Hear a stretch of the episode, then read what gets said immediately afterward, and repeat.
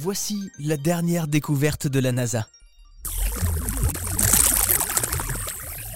Ce son bien particulier, vous ne l'avez certainement jamais entendu. Normal, il s'agit du son qui vient juste d'être enregistré entre la Terre et le Soleil. Une onde sonore bien particulière, qui cache encore de nombreux mystères.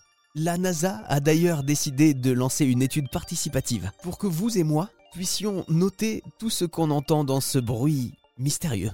On en parle avec Olivier Sangui, spécialiste des questions astronomiques à la Cité de l'Espace de Toulouse. Alors Olivier, c'est quoi ce projet HARP de la NASA? On va pas nous faire écouter un son de HARP Alors, euh, il y a une allusion à une harpe, parce que quand on voit le, le logo du projet, ils ont mis une harpe, hein, c'est un jeu de mots, parce que HARP, H-A-R-P, c'est un acronyme, ça veut dire Heliophysics Odified Resonance in Plasmas.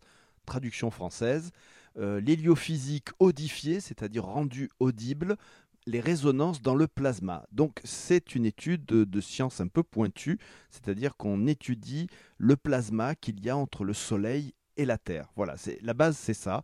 Et euh, la NASA fait appel à toutes les personnes qui le veulent bien pour en fait écouter des sons qui ne sont pas des sons comme on l'entend d'habitude sur Terre. Et l'étude de ces sons peut aider la NASA à mieux comprendre les interactions entre notre étoile et la Terre. D'accord, donc en gros on va étudier les ondes du plasma émises par le Soleil. Et c'est quoi exactement le plasma? Alors le plasma, c'est un autre état de la matière. On connaît l'état solide, euh, l'état liquide, l'état gazeux.